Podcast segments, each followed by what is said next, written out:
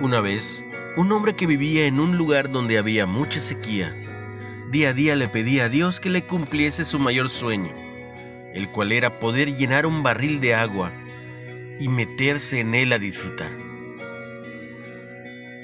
Un día, a eso de la una de la mañana, escuchó en las láminas de su casa como gotas de agua. Efectivamente, estaba lloviendo. Pero él estaba cansado. Estaba dormitando. Pensó varias veces levantarse. El sueño lo vencía hasta, hasta que al fin con fuerza de voluntad se levantó y así adormilado colocó un barril en el canal donde caían las grandes cantidades de agua. Al otro día, este hombre se levantó feliz, pensando que al fin su sueño se cumpliría. Corrió con una toalla al barril, pero la sorpresa fue que éste estaba vacío. ¿Qué fue lo que sucedió? Este hombre estaba adormitado.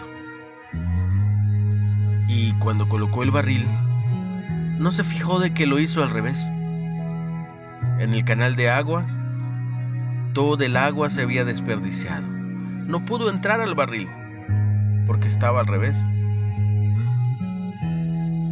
Quiero que recuerdes esto. Si no lo sabes, apréndelo. Dios está derramando día con día bendiciones sobre tu vida. Pero depende de ti el tomarlas y el no desperdiciarlas. ¿Cómo está tu corazón en este momento? ¿Está dispuesto a aceptar toda esa bendición?